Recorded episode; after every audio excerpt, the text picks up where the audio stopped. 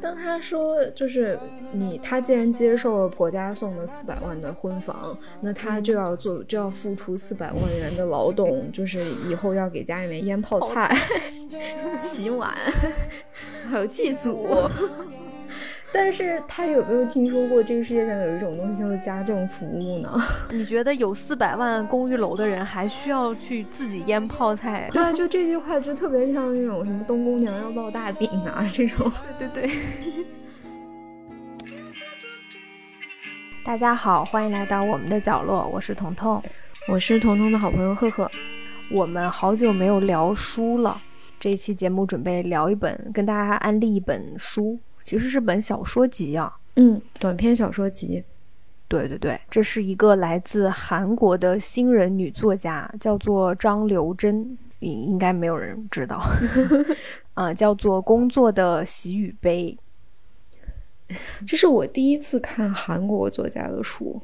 哦，是吗？嗯，你知道前两年特别火的那个八二年生的金智英，你有读过吗？我没读过。那因为那个是我读的第一本韩国小说 哦，我对那个很当时很热门，我看很多人推荐，但我没读过。其实那个不读也可以，因为那个挺压抑的。哦，那算了吧。对，嗯，生活太难了，我不想读压抑的书。嗯，这本书说心里话，它因为嗯，它是由八。八篇短篇小说组成的，嗯，然后里面很多都是围绕着韩国的职场文化和现代女性生活展开的故事，就是它的主题跟八二年生的金智英还挺像的，但是它非常的好读，非常的轻松有趣。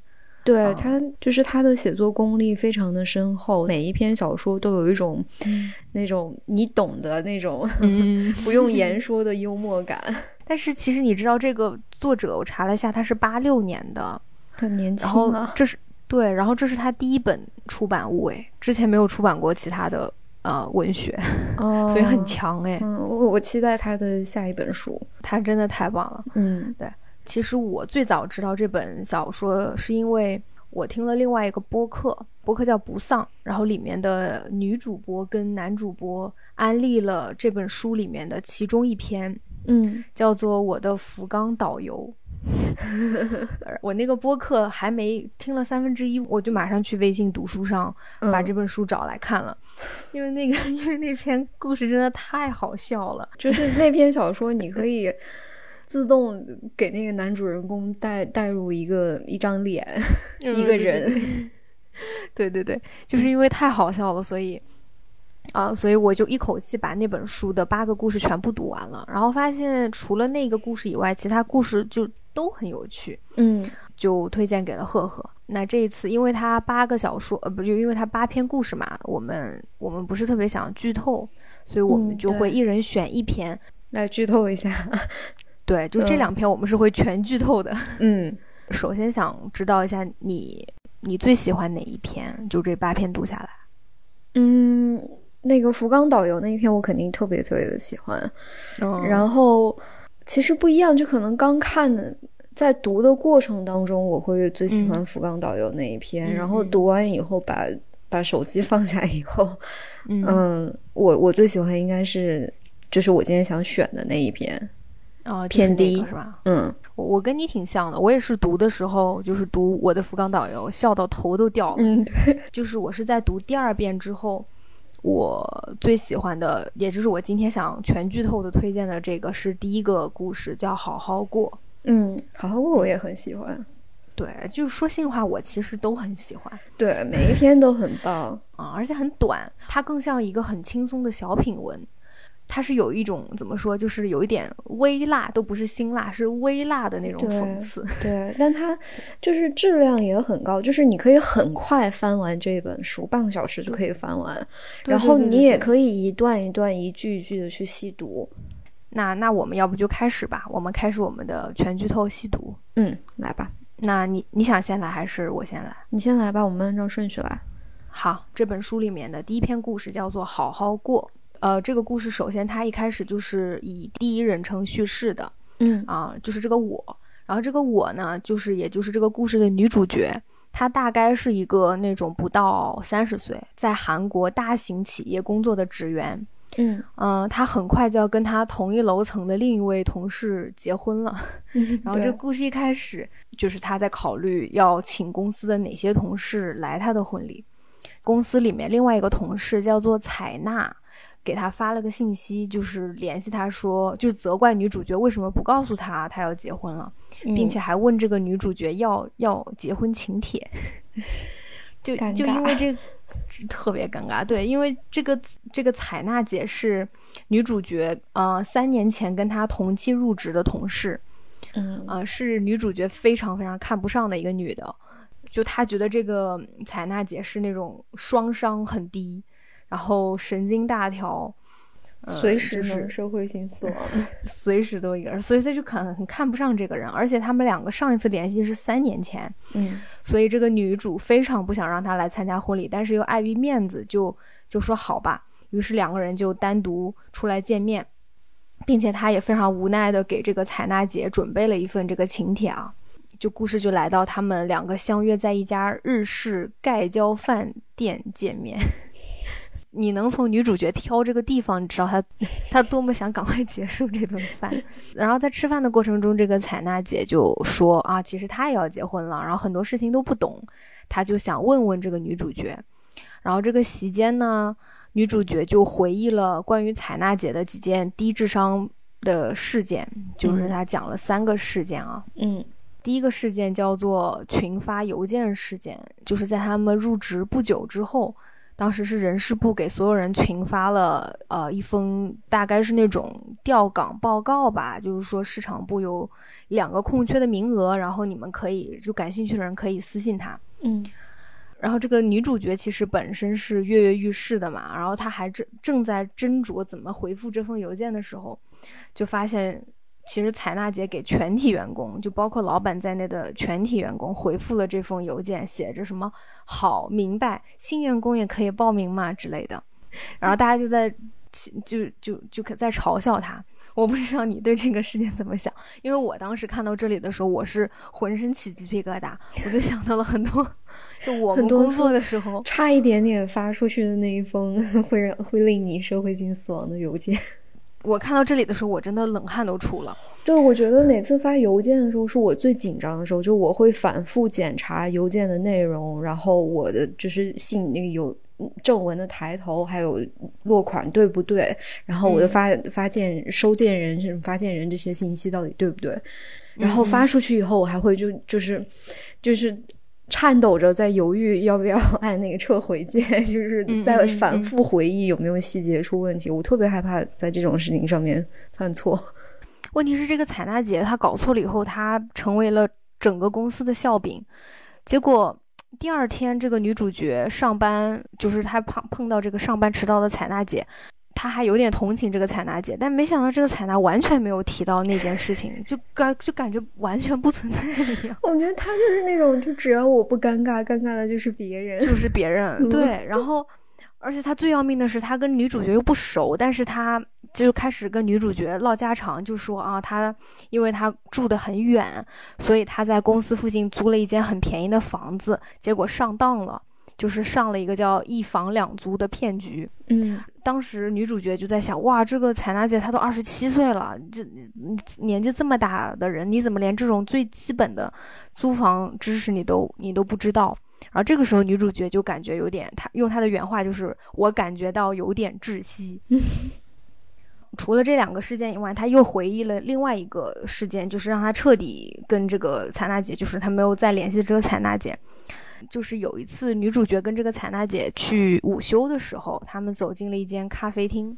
呃，然后当时女主角就不知道他们要怎么付钱嘛，是要 A A 制呢，还是说万一采娜姐要请她喝咖啡怎么办？她心里就在那里边预演几种情况，然后并且她已经想好了要怎样去应对。结果采娜姐就是非常神经大条的点了咖啡，然后根本都没有掏钱包，就原地站在那里，所以女主角就只能自己掏出卡买了两个人的咖啡，嗯，就非常不开心。而且当时采娜姐连一句谢谢都没有，就还是女主角说的，说啊，那下次你你可以请我呀。采娜就说啊，好的呀。故事又回到现在哦，我忘记说这个采娜姐的长相了。哦，对我，觉得还挺重要的。挺重要的。就是根据女主角的叙述啊，采娜姐是又瘦又高啊，然后眼睛非常的大，嗯嘴唇很厚，但是 说话就是有娃娃音。而且采纳姐有一头又黑又亮的头发，就是长及腰的头发。对，嗯，就是工作在工作场合，她也不会扎起来，就是她就是披到腰，就像迪士尼在逃公主那样，就是一个非常不合时宜的人，对吧？对，嗯，对，嗯嗯，然后跟这个采纳姐相比呢，就是虽然女主角她没有说自己的长相，也没有过多的提自己，但是其实我们能感觉到女主角是一个非常精明、能干、实际，然后也很要强的人。嗯，白骨精吧，大概是。对，因为首先她从大一开始，她就说她以进大企业为目的，积极参加了校外活动，刷绩点，为自己打造出了一份拿得出手的简历。啊，而对采娜姐连什么实习都没有，因为之前她跟采娜姐都是在后勤部门工作的。嗯嗯，然后后面这个女生就一路升职加薪，慢慢就忘掉了采娜姐。嗯，对，然后回到现在，嗯、女主角婚礼结束之后，她突然想起来，哎，当时好像婚礼采娜姐根本都没有来，嗯，然后也没有给她包红包，所以是这个女主角就很生气，觉得自己白白浪费了自己一顿饭的时间去应付采娜姐，而且她还好像花了一百多块钱，啊，没有一百多啊，花了七十块钱吧，请采娜吃饭。对，之后，采娜就跟她说，就跟他道歉，说他不小心把婚礼给忘了，然后说想要送女主一个礼物作为赔礼，嗯 所以女主角就说：“那你就请我吃一顿饭好了。”于是这两个人第二次又去吃了一次饭，这次是吃一次比较贵的那种韩定食，大概。啊，然后我们通过这顿饭又了解了好几件事情。就首先，女主角知道采娜姐的未婚夫是一个基金经理，就是另外一个阶级了，是吧？应该算是吧，因为嗯好像女主角没有说她老公和她，她老公和她是有收入差距，但是其实在这个公司里面的地位是差不多的嘛。对，应该就是中层吧，或者是刚中层偏下，就听她的样子，因为他们俩年纪都不大嘛。嗯嗯对但是采娜姐的这个未婚夫是一个还蛮有钱的基金经理，而且就是还说她的婆家已经给他们准备了四百万的啊、一个楼房，我不知道这四百万是应该是人民币吧，换应该是折换算了的。嗯 然后这件事情首先就是让女主角有点觉得不太舒服，然后第二件事情就是，就她跟她的丈夫虽然在一个部门做同样的事情，但是她老公的年薪比她高出整整六万两千元。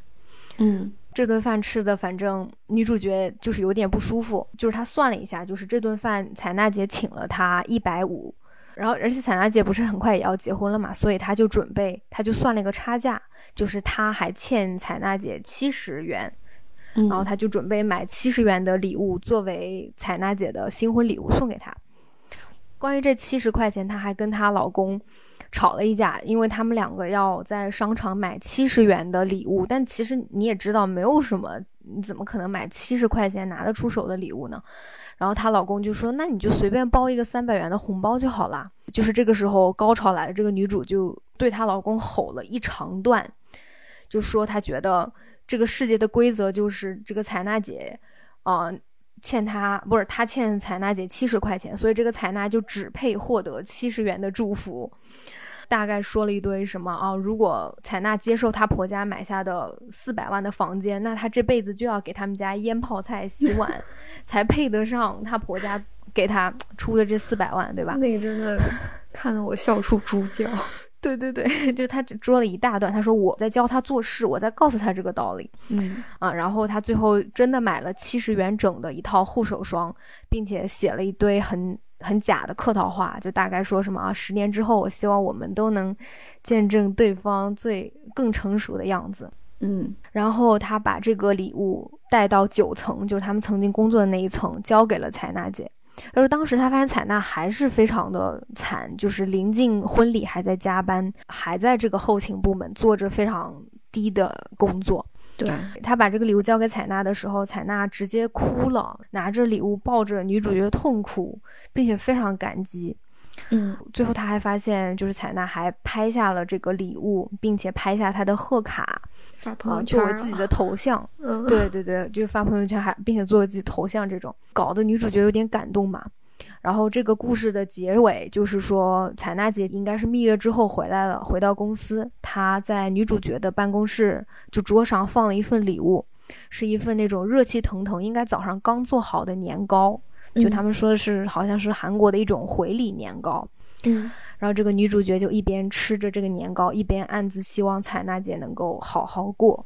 就这个时候，其实才切了主题，就是因为这个故事就叫好好过嘛，其实就是这么一点点事情。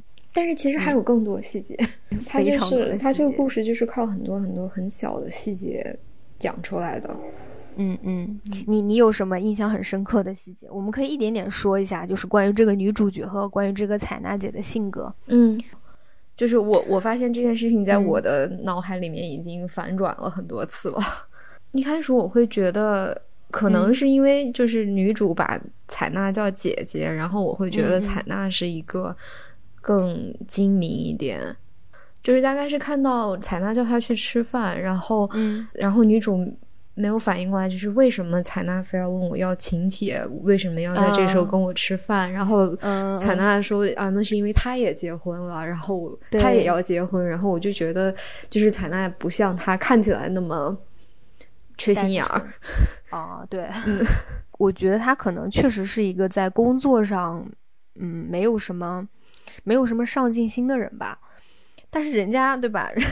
那人家运气能这么好，你觉得真的是因为他傻吗？对就是可能这个采纳姐才是那个大智若愚的人，就是对吧？对对对，你记得就是中间女主角吼出来的那一长段嘛，就是关于什么人生是公平的，就是你拿了多少钱你就要干多少活的那一段。对我觉得那一段真的真细思极恐啊！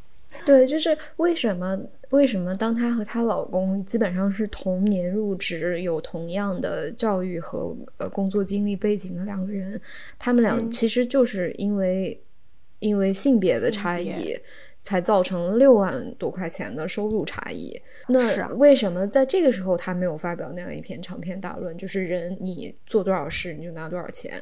为什么在在采纳身上他能发出这样一篇长篇大论？我现在想，就是因为当时她已经受了双重打击，就之前她可能只是受了一层打击，她觉得哎算了，就是没办法，男的我是打击女性，我，对对 就打击吧。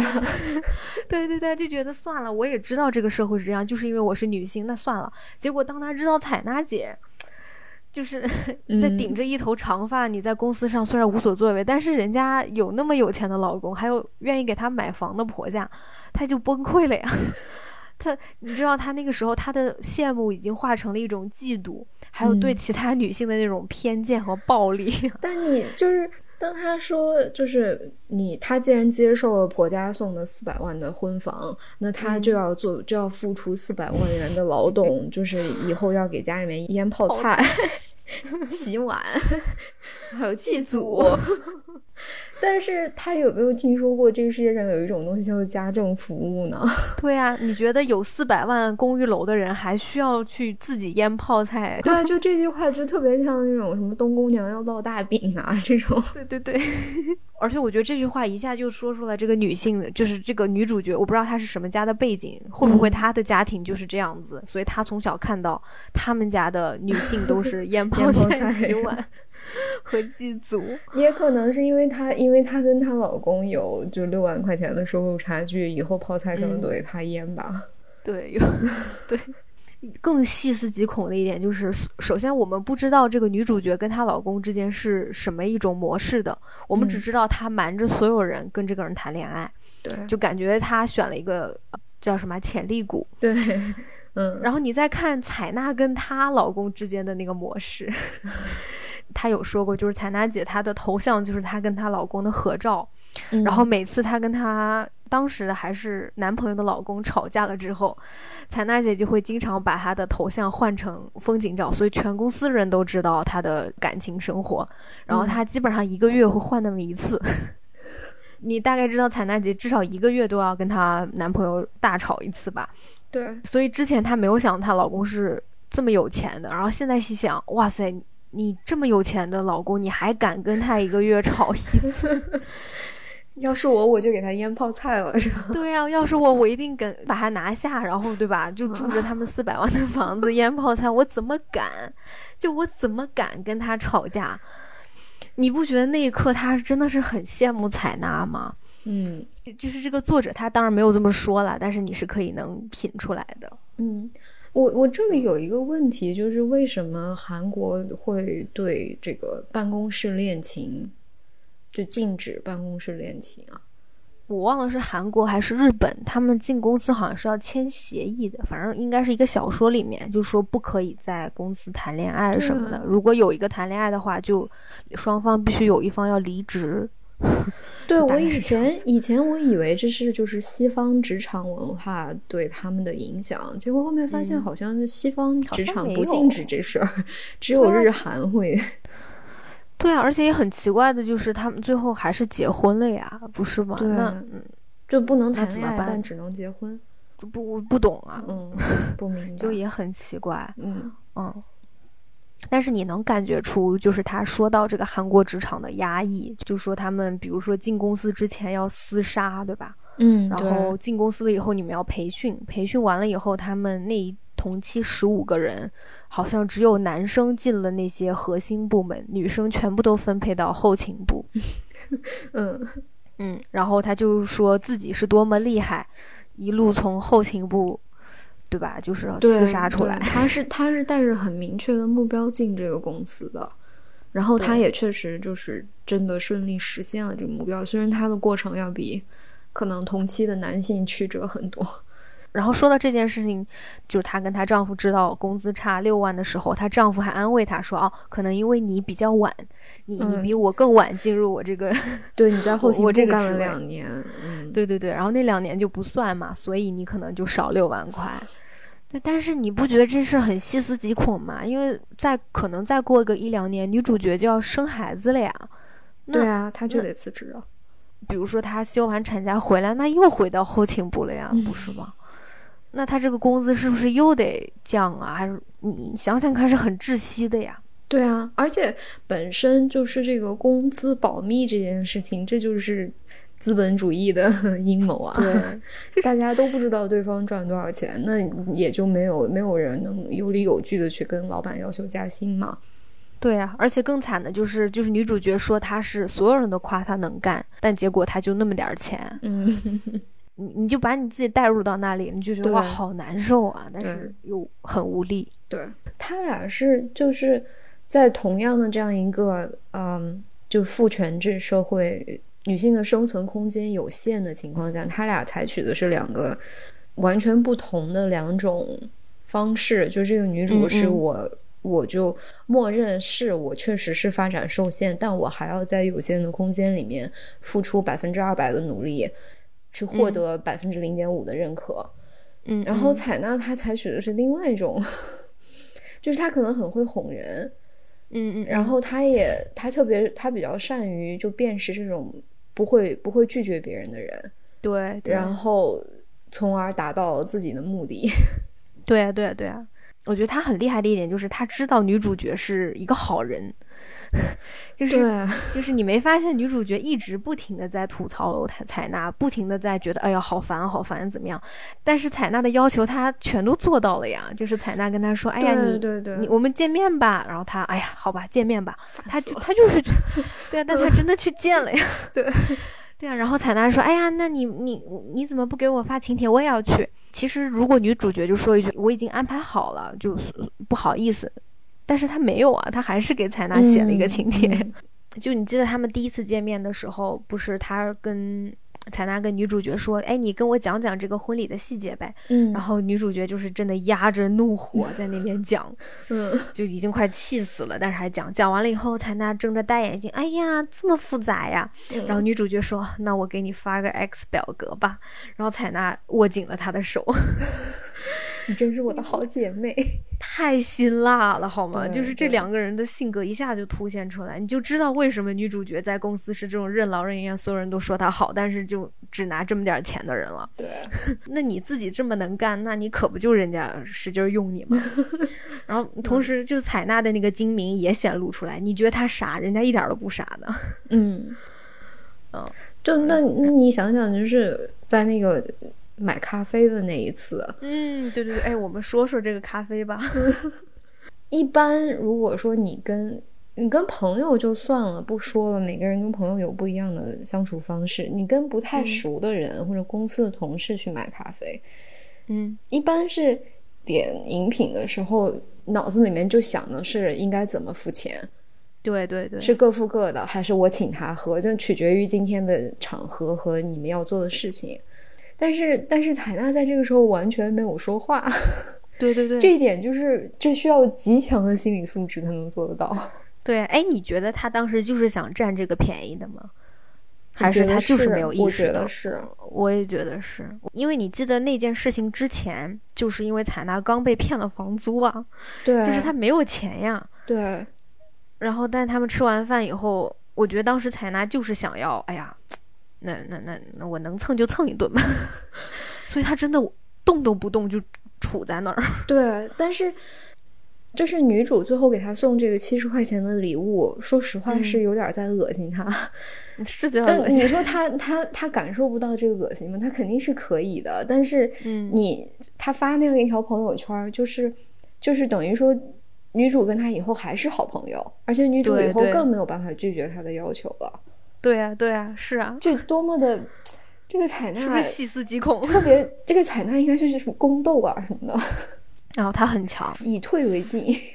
对对对，就是一方面肯定是就是采纳是有心心心机的，但另一方面你还是能感觉出采纳，嗯，本身应该也是一个性格还相对比较纯良的人吧，对，就是肯定不是就是包坏人。对，肯定不是坏人。嗯其实你不觉得女主跟采纳之间挺有 CP 感的吗？有就 是一个没头脑，一个不高兴。然后这个故事最后你就能看出来，其实就是女主角的一个转变吧。感觉采纳姐从头到尾好像没啥变化，嗯，但是你能从这个女主角对采纳的态度啊，还有包括她自己的态度，你嗯感觉她在啊、她在变化，她在慢慢变柔软，她可能没有之前那么锋利了。嗯，嗯，就是其实他他说好好过，说也是嗯说给他自己的。自己没错。他那么努力，他就步步为营，每一件事情都要想清楚、算清楚。那他对，对他也是要好好过的。就是之前他可能会女性的内卷吧，就是他会，就是我觉得他之前的想法就是，虽然在这个男权社会我斗不过男的，但是我至少能做这个女性的头儿。嗯，女性中的佼佼者。对对对，嗯我能我能出去跟男的拼，但是后面你觉得他的想法就是我。我应该跟女性成为好朋友，我们才是一起的，我们要团结，就是有这种感觉。嗯那那我们要不要说说下一个？嗯，来吧，我们来聊一聊嗯，偏低。哎，我突然觉得这个还这点还挺好的，就是它不是八个故事嘛，嗯。然后六篇是以女性呃女性为第一叙述者，就就是它是以女性的角度，然后两篇是以男性的角度，对，然后这个偏低就是以男性的角度，哦，首先这件事情我觉得挺少见的，就是我以前嗯。看的小说，我觉得都是男作者就就会从男性的角度出发去创作，然后女作者就会从女性的角度出发去创作。但这个没有哎，嗯，这是我第一次看这种就是就是性别换位的小说，然后呃，我我觉得他写的很好。太好了，我觉得他八篇里面其实这两个就是呃我的福冈导游和这个偏低可能是。相对来说，就文字来说，我觉得是最好的两篇哎，嗯而且都是以男性为为第一人称的，嗯，嗯，而且他写的男性其实很立体。对，那我们来介绍一下偏低的故事吧。嗯嗯偏低的男主人公是一个叫做张宇的摇滚乐手、嗯唱作人。他跟他的女朋友由美生活在应该是自己的出租屋里面。嗯，就有一天他突然灵感来了，就对他对着他们家的那个又老又旧又会发出诡异响声的冰箱写了一首就是非常就是就是那种能能在网上病毒式传播的 快歌，叫做《冰箱歌》。然后这首歌最后就他的女朋友就将他表演这首歌的过程用手机录下来，然后上传到了视频网站，然后这首歌就火了，播放量超过一下就超过了三十万。嗯嗯，其实之前他的女朋友由美真的已经对这个冰箱就是已经很想换这个冰箱了，但是因为这个这个冰箱是张宇的已经去世的爸爸给他买的，是张宇来到首尔闯荡的时候，他爸爸送给他的第一件，应该也是唯一一个礼物。嗯嗯，就是他爸爸说，他爸爸问过他说家里面什么东西最贵，然后张宇说应该是冰箱吧，结果第二天他爸就真的给他买了一个冰箱。应该是我们现在想想，应该是那种就是九十年代或者两千年代初的那种，就又小然后又很笨重的那种方形的那种冰箱。张宇的爸爸现在呢已经去世了，呃，村里的人 跟他说：“你爸死不瞑目，因为你找不到工作，没出息，一天到晚抱个破吉他唱啊唱，然后也挣不上钱。”对。然后张宇对这件事情呢也没也没有什么太大的感触。嗯，那他等他这个歌的播放量接近四十万的时候，嗯，就有经纪公司开始找他了。然后他由美就特别的激动，就觉得啊，我的我的男朋友终于要成为摇滚明星了，你要上电视，你要出专辑了。结果呃，张宇呢就去见了这个呃联系他的这个经纪经纪人，是经纪人吧？呃，对，他是经纪人，但又有点像星探，你不觉得吗？对，就是大概是一个唱片公司的老板吧。对对对，嗯，娱乐圈大佬的那种，或者他想给你留下他是娱乐圈大佬的印象，然后他就说：“哎，我真的非常喜欢你的冰箱哥，然后我要给你出一张专辑。”嗯，然后张宇呢说：“这个冰箱哥就是一个。”就是写着玩的一首歌，对对，口水歌不应该。就如果我真的要做专辑的话，它真的不够好，我不能围绕它去做一张专辑。嗯嗯。然后这个老板他就就大佬就急了，就说：“哎呀，你这个才五十万播放量，我们要把它，我们要把这个这个数据转化成变现才可以。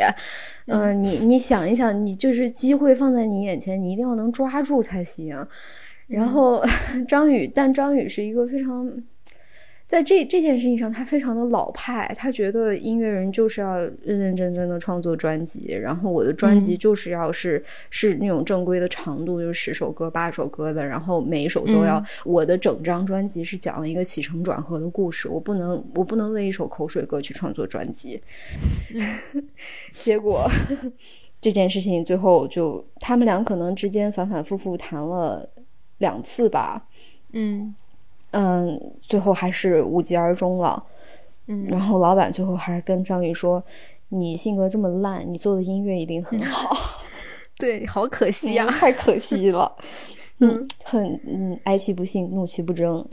这个时候，他的这首《冰箱歌》的播放量已经开始缓慢的以个位数增长了，然后他跟由美之间呢也出了很多的问题，嗯。主要是因主要是他没有钱的问题，然后最后两个人就不幸分手了。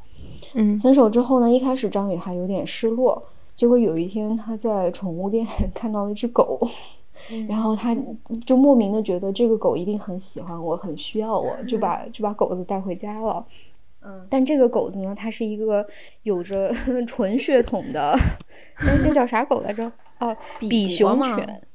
在法国贵族间很，法国哪有贵族啊？都大革命了，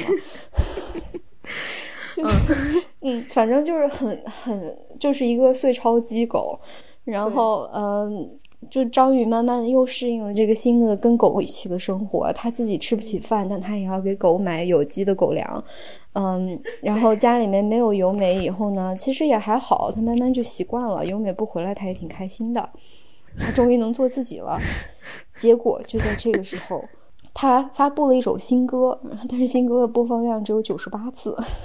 虽然他自己，虽然他自己很开心，然后呃，结果狗狗生病了，嗯，出现就很复杂的这个，就免疫系统彻底有问题的这种病，嗯，很有可能有生命危险。这个时候，张宇才意识到他有多缺钱。所以他又一次联系了之前想找他出专辑的娱乐圈大佬，然后说嗯我们能不能现在出这个专辑签合同？当然不可能了，对啊，嗯，黄花菜都凉了。对，所以狗狗死了，然后呃，这个狗死这个地方也特别好玩，就是特别好玩张张宇注意到一个问题，就是他的狗也死不瞑目。对然后他跟他就跟兽医说：“医生，我的狗是不是还没死？它为啥眼睛都不闭着？”然后医生说：“动物中只有人在死的时候会闭上眼睛。如果你想让它闭眼睛的话，我也可以给它缝上，但是要花你一百八十块钱。”对，所以就是故事差不多就在这里结束了。张宇又变成了一个人，嗯、由美离开他了，狗离开他了，他的父亲也早就离开他了。然后，嗯，他住的那个地方，因为就是那个房价涨了，所以他被迫就嗯。搬到了更偏远的，嗯地方，呃卫星城之类的。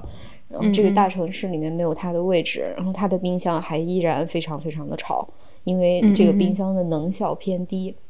对，这个时候才点题，就嗯。跟上次那个好好过一样。对样。对对，嗯嗯嗯，哇，这个故事也是我非常喜欢，就是我同样细思极恐，太多细节了。我们一一点点聊，真的可以聊很多很多。对，嗯很简单的故事，对不对？Oh no no no！首先，我觉得他那个女朋友的角色就是映入眼帘。小说读起来是有语音的，我觉得这个作者，哎，她叫啥来着？张张刘真，嗯，张刘真女士，我觉得她她最厉害的一点就是，她批判男性跟女性都毫不留情。对对对对对，她对他对他他的心不是偏的。不是，他是嗯真正的一个男权女权主义者。就由美这个人，嗯就他对冰箱的态度，我就特别喜欢。就是从你看一开始，他很讨厌这个冰箱，骂他，然后就嗯说这个冰箱脏，嗯，然后最后当他知道，就是因为这个冰箱火了以后，他就是每天要把这个冰箱里所有的隔板拿出来清洗，温水啊洗一遍，洗洁精 清一遍，然后从来以前从来不做这种事情，然后到最后，当这个张宇啊、呃就是事业又又回到一事无成的时候，他走的时候还踢了一脚那个冰箱，就是。就是他觉得好像一切又是这个冰箱的错，就觉得这个冰箱又回到了那个一无是处、啥都不是的破玩意儿。对对对，他对这个冰箱的态度，你就知道这个女，就你就了解由美是什么样一个人。是，但她不是一个坏人，她不坏，她就是她也不是势迷途的羔羔羊。对，我觉得他是抓住了一一个救命稻草，就把这个当做一个柱子了，可能。这个事情啊，就是，就我不知道为什么，就是由美见到张宇，就是是是在张宇的音乐会上面，也不算是音乐会啊，就是在他的一个就是小的演出上面，对。嗯，然后由美应该是那种就是叫什么叫果儿吧，是不是？对对，他是嗯果儿，就张宇他们这个乐队，假设他们只有五十个粉丝吧，然后由美就是粉头，而且我怀疑他不止这一个，这不是第一，他第一次。我怀疑啊，我嗯没有任何证据，但我觉得由美的，就是他勾搭这种音乐男人的手腕实在是太老练。对，所以所以我就有一个终极问题，就是由美为啥不去做星探呢？他最后不就是真的是在音乐公司工作了？对啊，他，你说他他早就应该这么干。他到底是就是他是喜欢张宇，还是喜欢呃玩摇滚的男性，还是说他心目当中有这样一个摇滚梦，然后他想要张宇去替他实现这个梦想？我觉得都有哎，嗯因为如果他是，首先你说他俩这么穷，但凡有一个出去工作都不至于这样吧，或者是，对你说对不对？对，比如说他们家交不起那个电费了，那。由美也没工作呀，你别老怪张宇那个。其实张宇是有工作的，张宇在教人家上吉他课，好吗？张张宇是有工资的，反而由美从头到尾是没有工资的，没有看他赚钱呀。对，他是他是从头到尾是想让张宇火。那所以那那你为啥要靠人呢？对啊，那那你你是为了就是等你男朋友成了摇滚明星，然后你就可以发朋友圈说我的男朋友是一个摇滚明星吗？这件事情能给你带来什么样的满足感？其实你不觉得这就是作者对由美这个人物的批判吗？对，对啊，就是我觉得他如果有这种这种镜头，就是嗯翻山越岭的去看这种小众没有没有粉丝的乐队的演出，然后从其中挑出一支可能成为明星的潜力股，那你为啥不把这件事情作为你毕生的事业呢？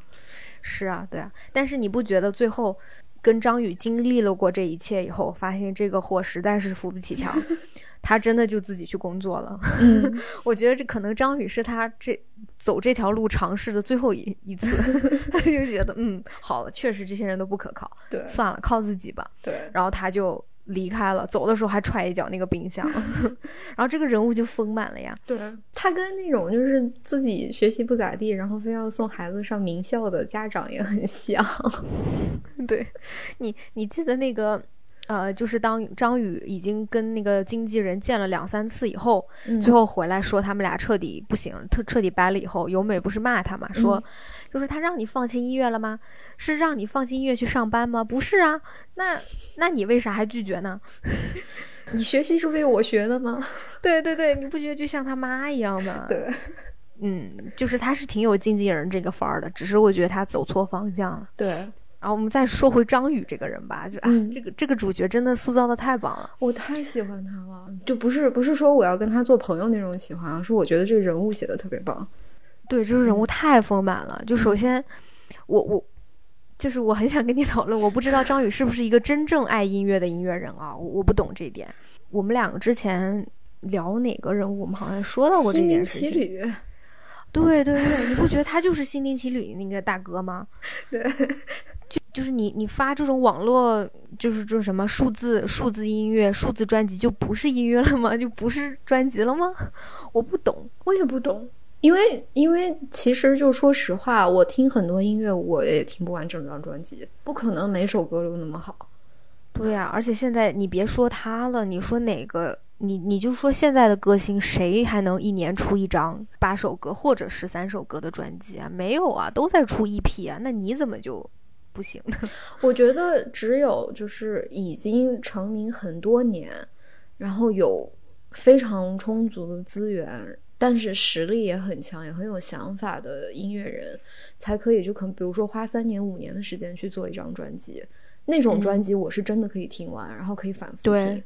你说他才到哪儿哪儿跟哪儿，他还在宏大这边，就是演出什么，对啊，就是我很觉得那个才是正统。我很尊重他的这种坚持，但是嗯，可我我说实话，我觉得他不具备这种才华。没错，嗯没错。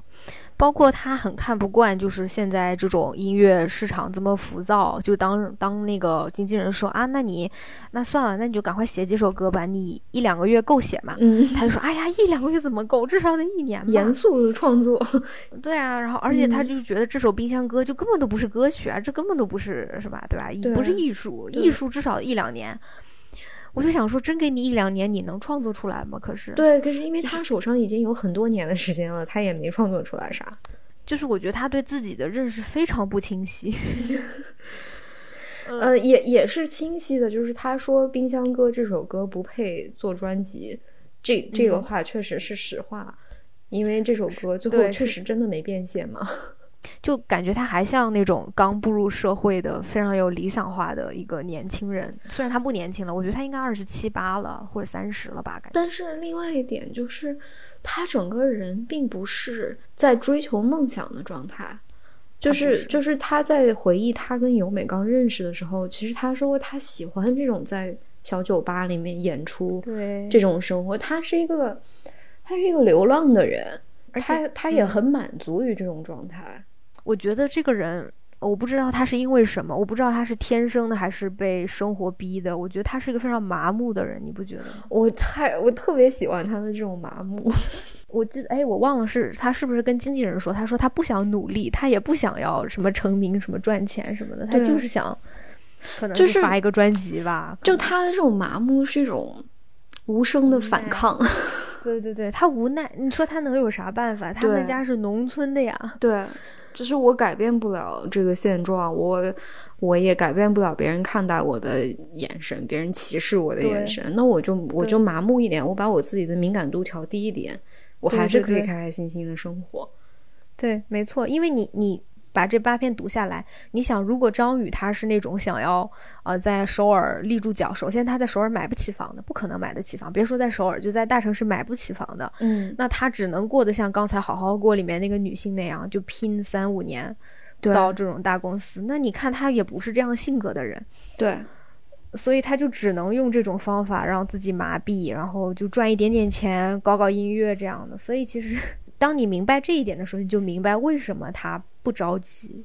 哎，我们聊聊那条狗吧，就是你说他为啥都自己穷成这样了，但他还要好好养这么贵的一条狗？因为狗崇拜它呀。那个狗就像他的理想呀，你看这就开始 分析了。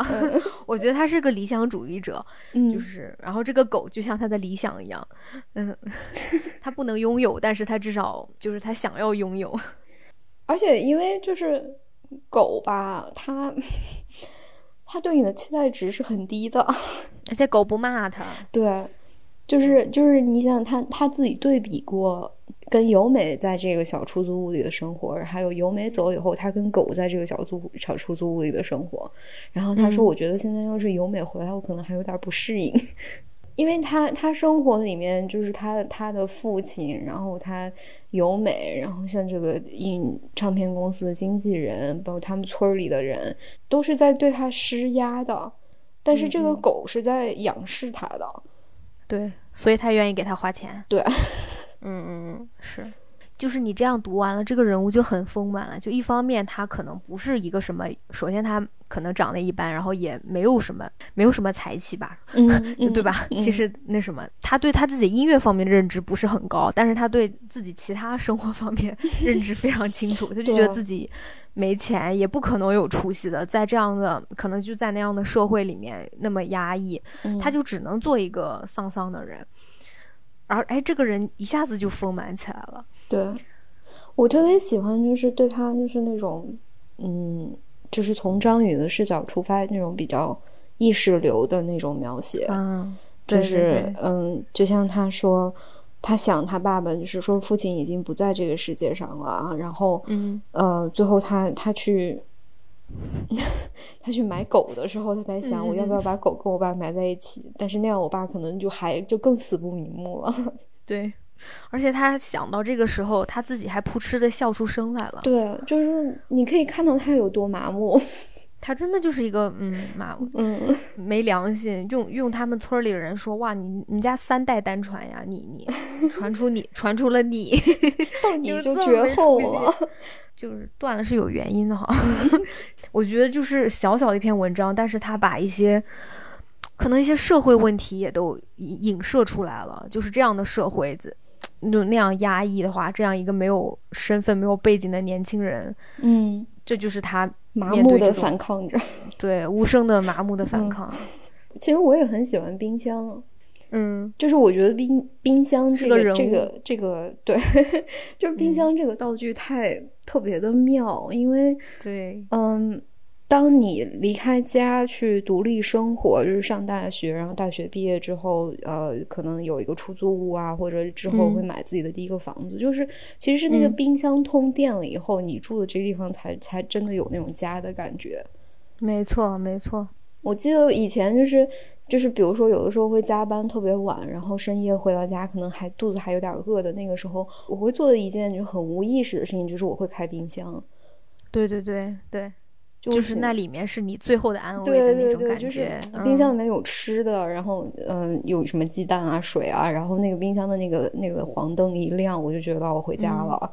对对对，而且你不觉得？你想想看，所有的家具，你你就这么想，冰箱这个东西便宜跟贵的它都是差不多的。对，一个桌子便宜跟贵，可能你你外人来了以后，你会觉得哇，这桌子真好看。没有人嗯会到你家说哇，你这冰箱真好看，你这个冰箱 真的是高贵啊。没有冰箱嘛，对吧？打折的时候，第一个打折的永远是冰箱、对，洗衣机，对吧？嗯，但是，但是在所有家具里面，你会觉得冰箱是跟你最最亲近的一样家具，一样嗯电器。